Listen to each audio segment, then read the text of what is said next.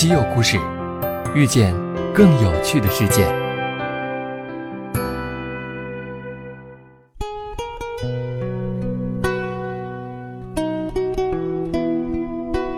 西门子调频一八四七的听众朋友们，大家早上好。其实主播一直很好奇，您是在什么环境下收听我们的节目呢？是夜深人静，结束了一天的工作，听一段音频放松身心；是公交上、地铁里，想利用碎片时间长长知识；还是正在开车前往办公室，准时收听我们七点半更新的节目？如果是这样的话，主播很想知道，现在您堵车吗？据统计，到二零五零年，全球有百分之七十的人将生活在城市。如果当前趋势得以延续，届时人们有可能会面临比当前更拥挤的交通、污染的空气和不堪重负的基础设施。许多城市的生活质量在很大程度上取决于城市所采取的智能、可持续的交通解决方案。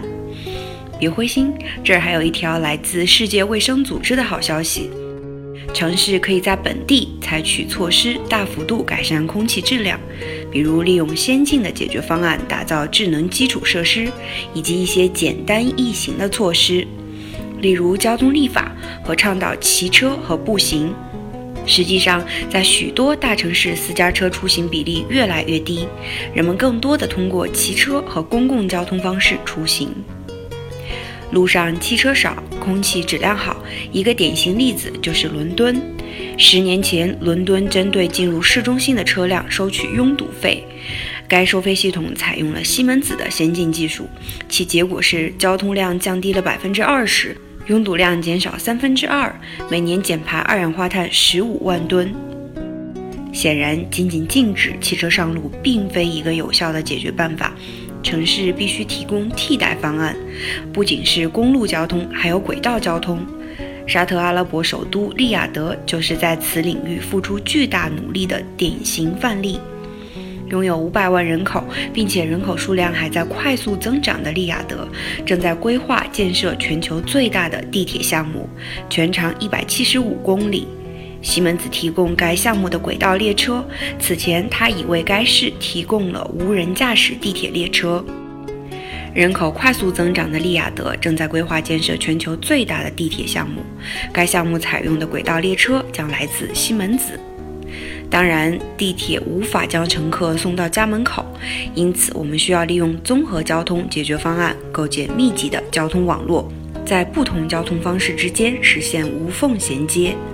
电动自行车往往是很多人的首选。西门子推出的 C Bike 智能手机应用程序，可以让骑行者能充分利用红绿灯的周期变化。当骑行者接近路口时，APP 会与红绿灯进行通信，而交通灯会自动变成绿灯。这种基础设施项目可快速地以低成本减少城市交通拥堵。与此同时，真正的革命覆盖交通生态系统的数字化系统的兴起正在悄悄进行。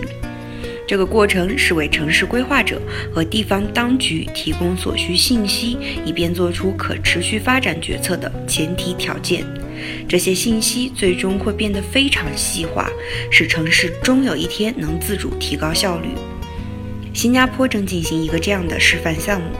为了成为智慧国家，新加坡引入了西门子基于云的物联网操作系统 MindSphere。这可是一个用来提升城市基础设施功能的巨大工具箱，包括从能源供应系统到医疗服务和交通。这可能听起来颇具未来感，但实际上，未来城市可能与当今城市看起来没有什么大的不同。主要的区别将在于数字技术的应用。这将使城市变成户外计算机。这种城市将交通系统与智能网络相连，促进可持续发展，提升生活质量。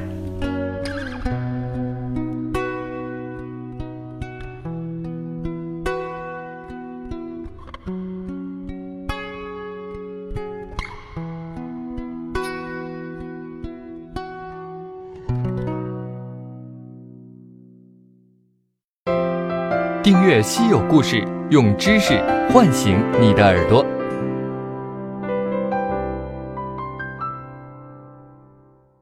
西门子调频一八四七。西门子，博大精深，同心致远。